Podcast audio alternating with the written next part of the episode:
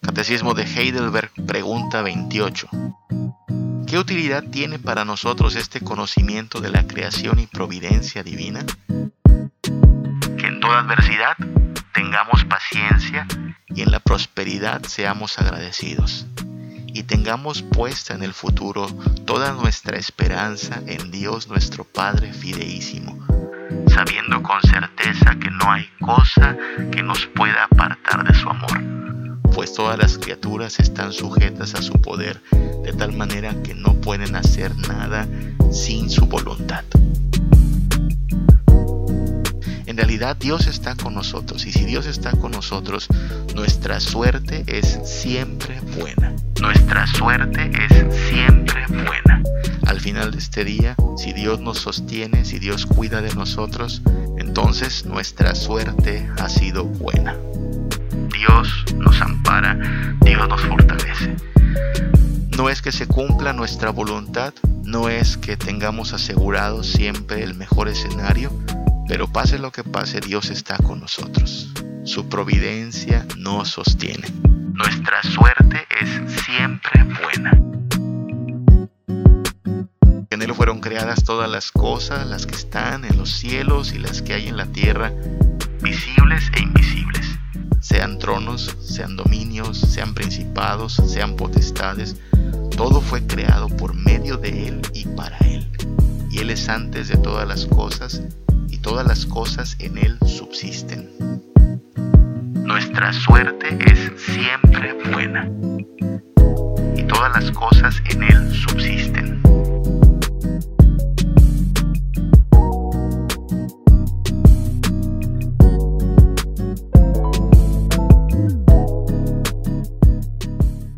Días, buenas tardes, buenas noches, que el Señor te bendiga en el momento en que nos estés sintonizando, que el Señor te guarde y te prospere en su caminar. Gracias a Dios por el cuidado que tiene de nosotros y este cuidado que se extiende hasta cada detalle de nuestra existencia y de la historia.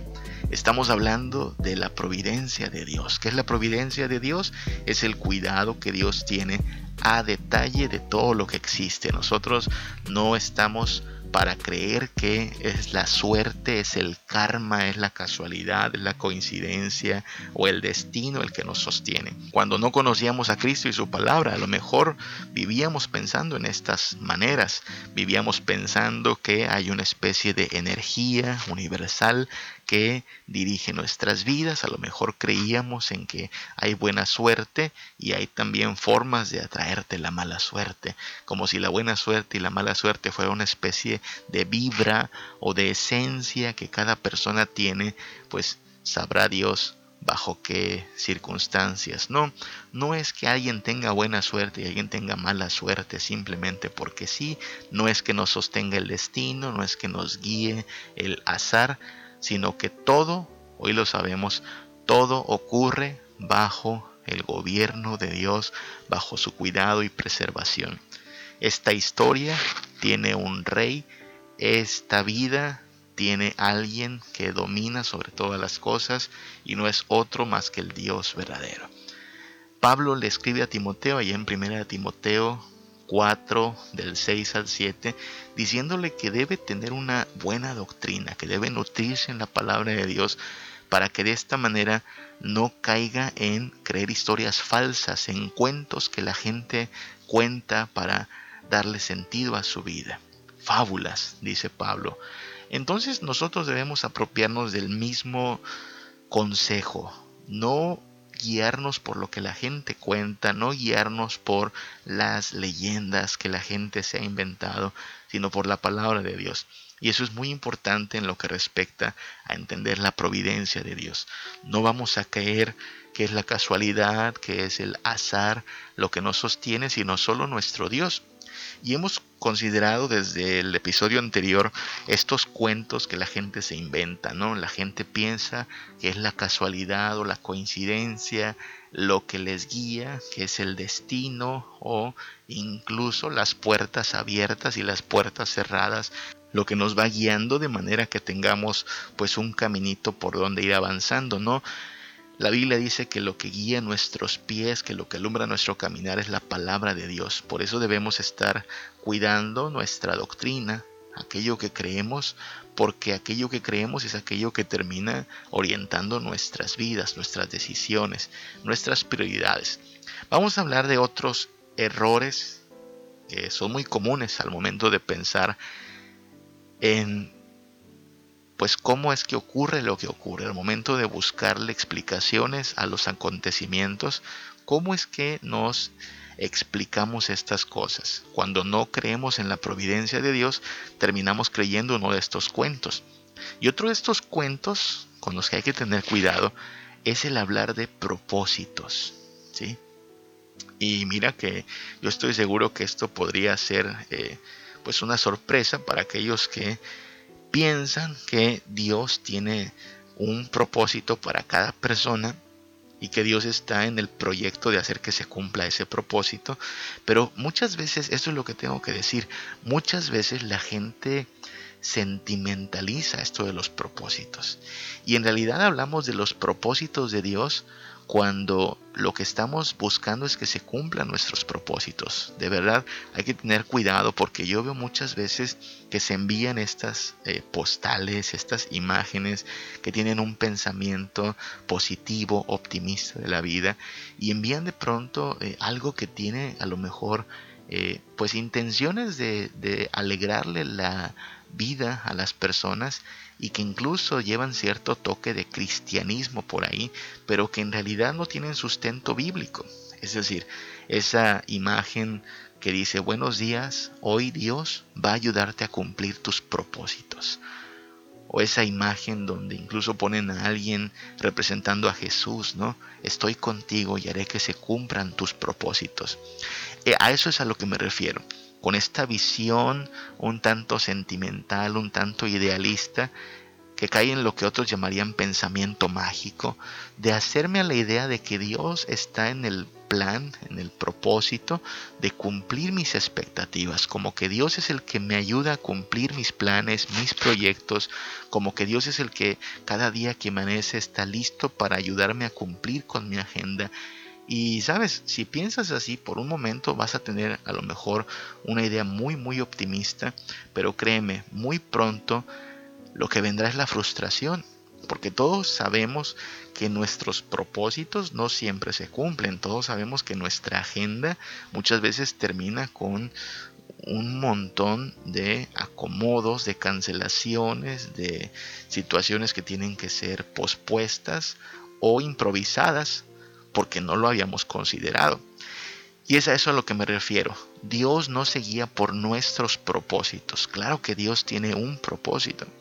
Y ese propósito ya sabemos cuál es. Es el de glorificarse a sí mismo. Es el eh, exaltarse por encima de todas las cosas y llevarnos a nosotros a darle gloria. Así es que hay que tener mucho cuidado con los propósitos. También veo que dentro de esta idea de los propósitos hay gente que está buscándole como una justificación a todo lo que acontece. Pasa algo y luego dice, ¿por qué habrá querido Dios esto? ¿Por qué Dios permitió esto? Ah, ya sé, lo permitió por esto y aquello. Encontré una personita que estaba tratando de encontrarle un propósito a un accidente que tuvo, ¿no? Tuvo un accidente, quedó pues inmovilizado por un tiempo y la conclusión de esta personita fue, es que Dios hizo que me accidentara para que yo no fuera a andar tomando una decisión equivocada. Él sabía que yo iba a tomar una decisión equivocada y por eso me accidentó para que yo no siguiera en ese camino. Bueno, es que no hay cómo saberlo. Ahora imagínate que antes de tomar cualquier decisión necia, Dios nos hiciera que nos quebráramos una pierna. ¿Te imaginas? Todos andaríamos cojeando, todos andaríamos con yeso en nuestros pies. Porque no es así como ocurre, claro. En algún momento Dios puede disciplinarnos, en algún momento Dios puede intervenir de maneras que no son un tanto incómodas, pero no siempre va a ser así. Y no necesitas una justificación al por qué pasan las cosas para decir, ah, Dios lo hizo porque sabía que esto iba a pasar. Como si Dios incluso dependiera de estas eh, situaciones y que solo fuera acomodando su forma de actuar y bueno, ni modo, iba a tomar una mala decisión, pero como no hay otra forma de librarlo de eso, pues lo hacemos que se tuerza un pie, ¿no? No, no funciona así. Dios hace lo que Él quiere hacer y no hay nada que se le oponga. Él no necesita actuar de manera contingente. Él hace lo que Él quiere. Pero nosotros también somos responsables de lo que hacemos, ¿sabes? Hay unas personas que después toman decisiones equivocadas y luego andan pidiéndole a Dios explicaciones. ¿Por qué permitiste esto? Ay Señor, me casé con el que no debía casarme, me casé con alguien en yugo desigual. ¿Por qué permitiste que pasara eso? ¿Por qué permitiste que pasara eso? Tú tenías la palabra de Dios, su revelación perfecta, que te decía cómo debías obrar. Si aún sabiendo lo que era bueno y lo que era malo decides ir contra la voluntad de Dios, luego no le andes pidiendo a Dios explicaciones de con qué propósito hiciste esto en mi vida, con qué propósito, en vez de preguntarte cuál es el propósito de Dios ahora que ya hiciste algo indebido, debiste haberte preguntado antes cuál es la voluntad de Dios. He ahí entonces el problema, ¿no? A veces es que vemos estas cosas como una especie de guía para que nuestros planes se cumplan, una especie de motivación para seguir adelante con nuestra agenda personal, pero también vemos ahí mismo una excusa para evadir nuestra responsabilidad. Ten cuidado, en verdad, cuando hablemos o cuando oigas que alguien hable en estos términos de propósitos. Cuidado con andar buscando incluso el propósito detrás de cada cosa. La Biblia nos dice de manera general cuál es el propósito de Dios. Como ya te lo dije, el propósito de Dios es glorificarse, la Biblia habla una y otra vez del hecho de que estamos llamados a darle gloria a nuestro Dios, alabar a Dios. Así es que Dios lo que está buscando, entre otras cosas, es su gloria. Él busca que le glorifiquemos, sea cual sea nuestra circunstancia. Si hoy estamos sanos, estamos llamados a adorarle. Si hoy estuviésemos enfermos, estaríamos igualmente llamados a adorarle. Si tenemos abundancia, estamos llamados a reconocerle como la fuente de nuestra abundancia y darle gracias y adorarle. Si el negocio sale mal, si caemos en bancarrota, estamos llamados a adorarle y rendirle alabanza. Es decir, esto no va a cambiar por las circunstancias. Las circunstancias no nos libran de nuestro llamado a alabar a Dios. Eso es lo que aprendió Job. El día que Job perdió todas las cosas, el día que Job cayó enfermo, él siguió alabando a nuestro Dios. Porque nosotros no adoramos a nuestro Dios por las circunstancias en que nos encontremos. Y no, no depende del que se cumplan o no nuestros planes. Hay gente que así piensa. Se cumplen mis planes, ay, qué bueno es Diosito. No se cumplen mis planes, ay, ya me, ya me falló Dios. No, no, no es que Dios no está en el deber de cumplir con tu agenda. Dios no está en el deber de hacer que se cumplan tus planes. Esto puede ser algo complejo para quien esté escuchando y que a lo mejor se ha creado una imagen equivocada acerca de Dios. Porque hay muchos falsos evangelios siendo proclamados que hablan de Dios como si Dios fuera alguien que está obligado a cumplir con nuestros planes y proyectos. Y, por supuesto, este mensaje le gusta a muchos. Cuando te dicen que Dios va a cumplir tus planes, cuando te dicen que Dios va a cumplir tus sueños, claro que muchos dirán, amén, me gusta ese Dios. Pero la Biblia no nos presenta ese clase de Dios. La Biblia nos presenta un Dios que hace según su voluntad en el cielo y en la tierra. Un Dios que tiene ya determinado su plan de acción, su agenda personal. Y que a lo mejor en este plan de acción lo que está implícito es que muchos de nuestros propios proyectos van a ser cancelados. A muchas cosas que nosotros deseamos Dios le ha puesto un no por respuesta. Y está bien, Él es Dios. Nosotros no le amamos porque haga nuestra voluntad, nosotros le amamos porque su voluntad es perfecta y buena y santa. Entonces, cuidado con andar buscando una justificación o un propósito detrás de cada cosa que hace Dios. Recordemos que el propósito de Dios al final de cada día es traer gloria a su nombre, sea que vivamos o que muramos, salud o enfermedad, abundancia o escasez, Él quiere recibir la gloria.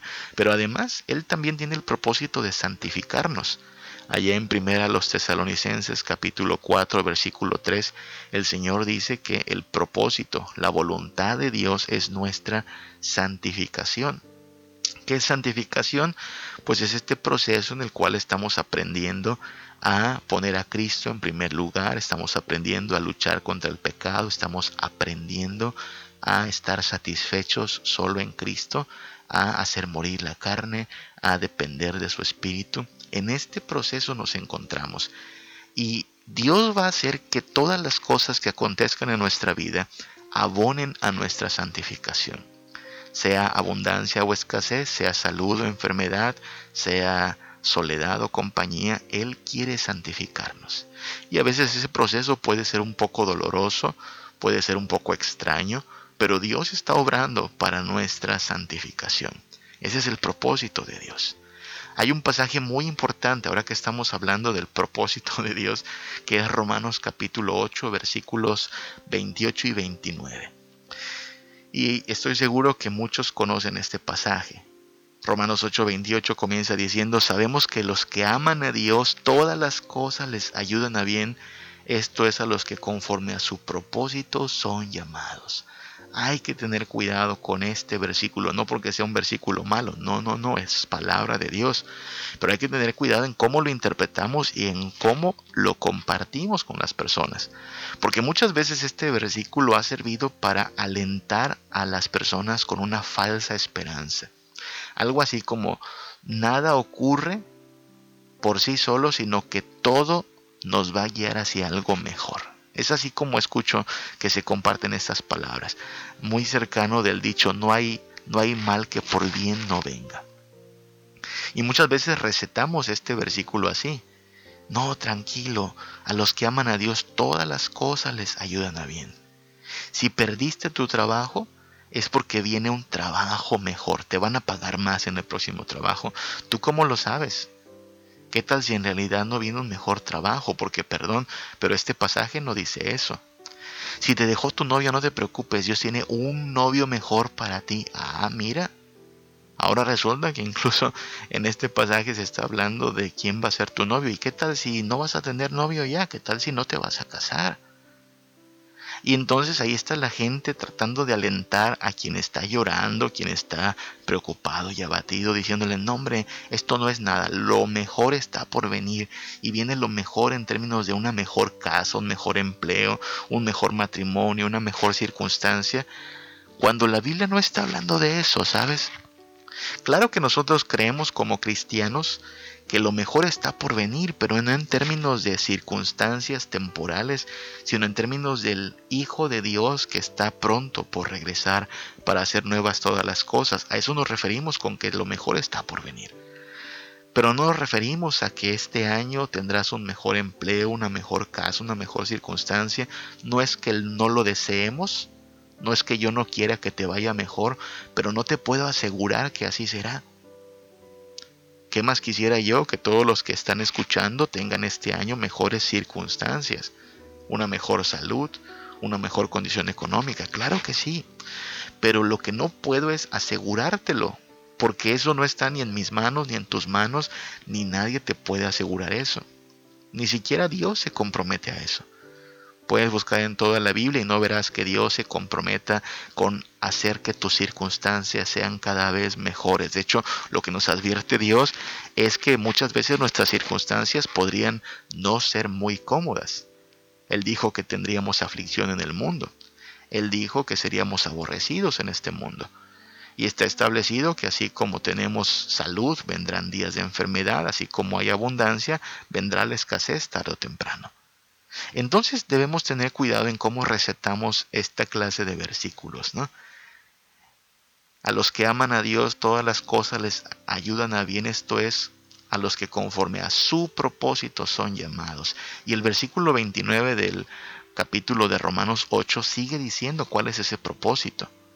A los que antes conoció también los predestinó para que fuesen hechos conformes a la imagen de su Hijo. Ah, mira, ese es el propósito de Dios.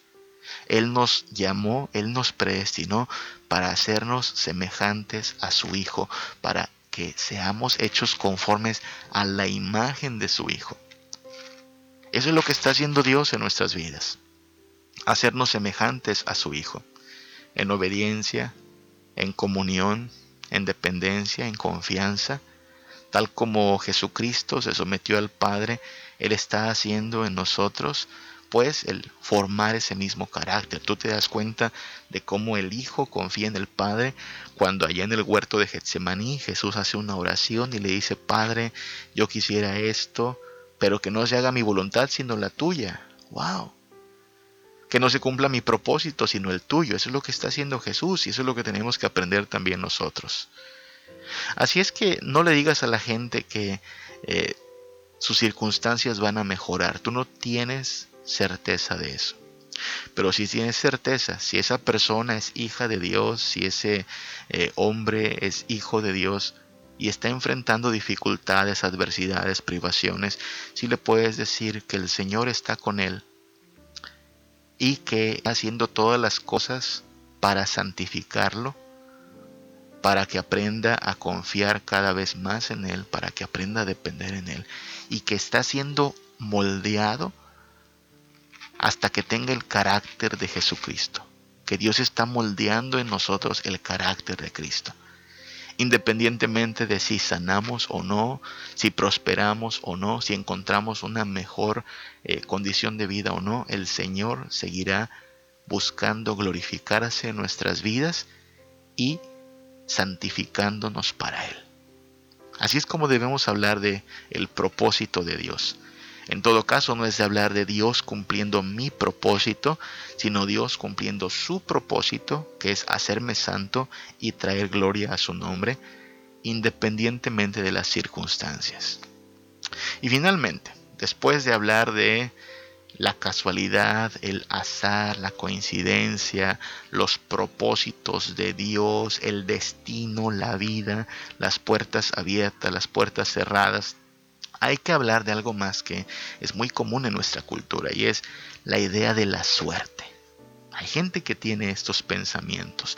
Hay buena suerte, hay mala suerte y claro, de una manera pagana se piensa que hay ciertas eh, cosas, ciertos elementos, ciertos objetos que te traen buena suerte. Por eso la gente carga con amuletos, por eso la gente hace rituales. ¿Sabes? Por eso tiene tanto éxito la hechicería porque la gente procura de alguna manera tener control sobre su vida, quiere tener buena suerte y se aparta de todo aquello que le pueda traer mala suerte, ¿no? No salen en viernes 13, no permiten que un espejo se rompa o que se te caiga la sal, porque todas estas cosas, dicen, son de mala suerte. Bueno, nosotros no es que no creamos que exista la suerte, y quiero ser muy, muy enfático en eso. No es que no creamos que no exista la suerte.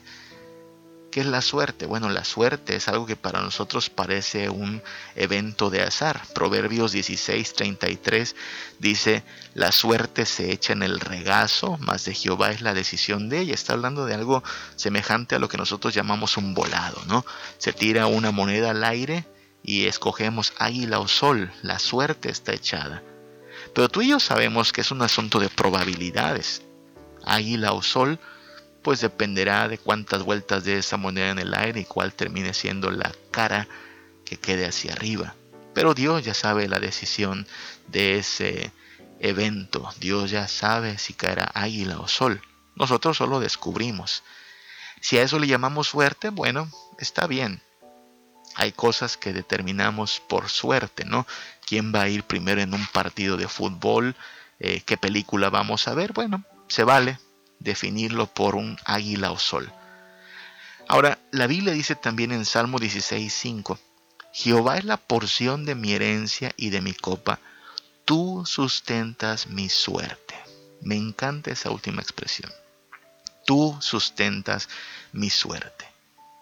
Dios sustenta mi suerte, que es otra forma de hablar de mi destino, mi historia, mi caminar. Cómo me vaya en la vida, Dios lo sustenta. No es producto del azar, no es producto de la casualidad, no es producto del karma, no depende de si las puertas están abiertas o cerradas, no, depende de que es Dios quien me guía, me guarda, me sustenta. Él sustenta mi suerte.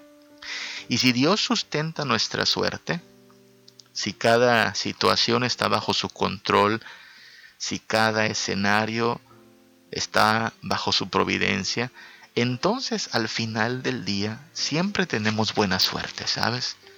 Los hijos de Dios, pensándolo de esta forma, siempre tienen buena suerte, porque siempre están sostenidos por Dios, porque siempre están amparados por su poder, porque aunque venga enfermedad, angustia, hambre, tristeza, no significa que Dios los ha abandonado, todo lo contrario, Dios está con ellos, aún en sus luchas, aún en sus dificultades, y está preparando un escenario libre de lágrimas, tristeza y dolor, pero no estamos todavía en ese lugar.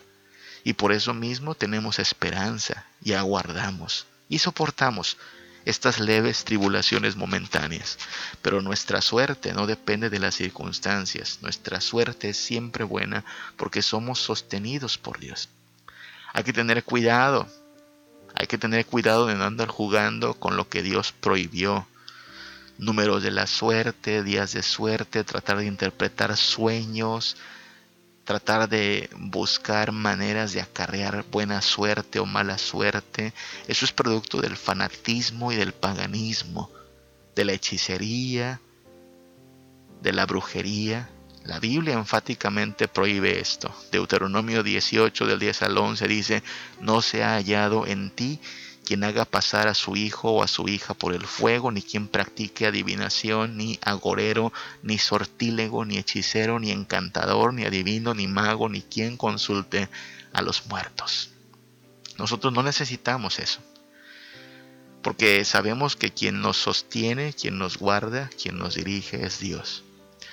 Y no vamos a juzgar a Dios por nuestras circunstancias no vamos a decir que Dios es bueno cuando tengo salud y Dios es malo cuando me enfermo. No vamos a decir que Dios está conmigo cuando el negocio prospera y que Dios me abandonó cuando el negocio entró en crisis. No, pase lo que pase. Sea lo que sea que ocurra. Dios está con nosotros, nuestro refugio, nuestro amparo y nuestra fortaleza provienen de nuestro buen Dios, que es todo sabio, todopoderoso y que ha diseñado todas las cosas para nuestro bien, para santificarnos, para llevarnos a concebirle como esencial en nuestra vida, para traer gloria a su nombre y para darnos vida en abundancia. Vida en abundancia que no depende de estas circunstancias, sino de tener una herencia plena, reservada en Cristo Jesús. Temporalmente a lo mejor sí enfrentamos circunstancias adversas, difíciles, y seamos también sinceros, no todo es dificultad, tenemos muchas bendiciones, muchísimas. Hay que aprender a contar más esas bendiciones que a quejarnos por lo que pareciera que nos hace falta. En realidad Dios está con nosotros y si Dios está con nosotros, nuestra suerte es siempre buena. Al final de este día, si Dios nos sostiene, si Dios cuida de nosotros, entonces nuestra suerte ha sido buena. Dios nos ampara, Dios nos fortalece. No es que se cumpla nuestra voluntad, no es que tengamos asegurado siempre el mejor escenario, pero pase lo que pase, Dios está con nosotros. Su providencia nos sostiene. No pensamos entonces en casualidad, en coincidencia. No nos guiamos por las puertas abiertas o las puertas cerradas. Nos guiamos por su palabra y confiamos en su control absoluto sobre todas las cosas. Y esta es nuestra esperanza. Si Él cuida de las aves, cuidará también de nosotros si Él tiene cuidado de cada aspecto de la historia y de la creación, Él tiene cuidado de cada uno de sus hijos también. En Él podemos estar seguros, en Él podemos descansar. Él nos guarda, Él nos ampara en su poder. Que el Señor te bendiga, que el Señor nos guarde.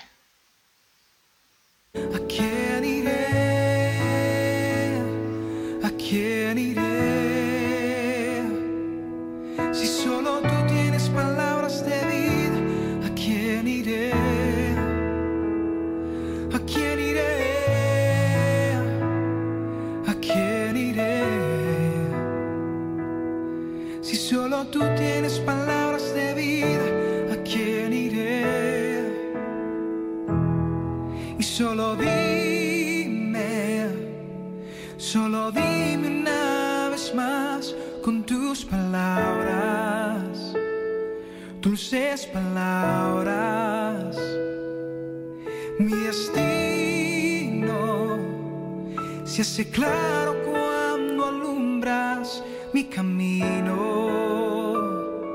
con tus palabras. ¿A quién iré?